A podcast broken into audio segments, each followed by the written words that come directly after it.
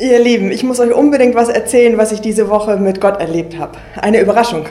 Gott hat mich überrascht. Äh, ich würde es sagen, es ist eine Gebetserhörung, ohne dass ich eigentlich gebetet habe.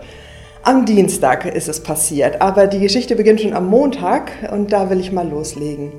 Ich mache gerade in dieser Woche einen Kurs für mein Studium und da geht es um Predigten nach dem Matthäusevangelium.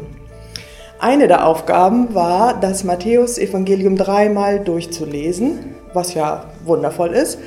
Und dann sollte man sich so Stichpunkte machen, was auch kein Problem ist für mich. Und dann erfuhr ich am Montag, das Wichtigste an dieser Aufgabe sollte sein, man sollte ein Chart machen, kreieren, am liebsten malen.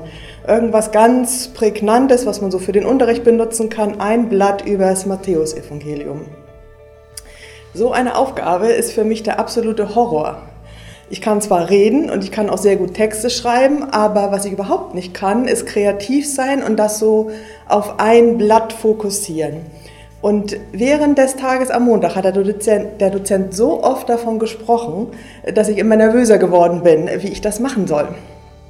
Abends bin ich mit einer Freundin spazieren gegangen und wir haben darüber gesprochen. Sie war auch schon am Kichern, weil sie ja auch weiß, das ist echt eine Schwierigkeit für mich. Auf jeden Fall schlafe ich, wache am Dienstagmorgen auf und habe tatsächlich original ein Bild vor Augen von genau diesem Chart. Und ich habe mich gefreut. Nicht nur, weil ich ja diese Aufgabe damit jetzt äh, erledigen kann, sondern weil ich das sehe als ein Kümmern Gottes. Ne? Gott achtet auf solche Kleinigkeiten. Man könnte ja sagen, er hat ja genug zu tun. Und ich habe auch wirklich andere Sorgen und Fragen als nur diesen Zettel da. Und trotzdem ist das für mich so ein Detail, wo ich höre, Gott kümmert sich darum. Gott achtet darauf und Gott ist da, wenn ich nicht weiß, wie das gehen soll.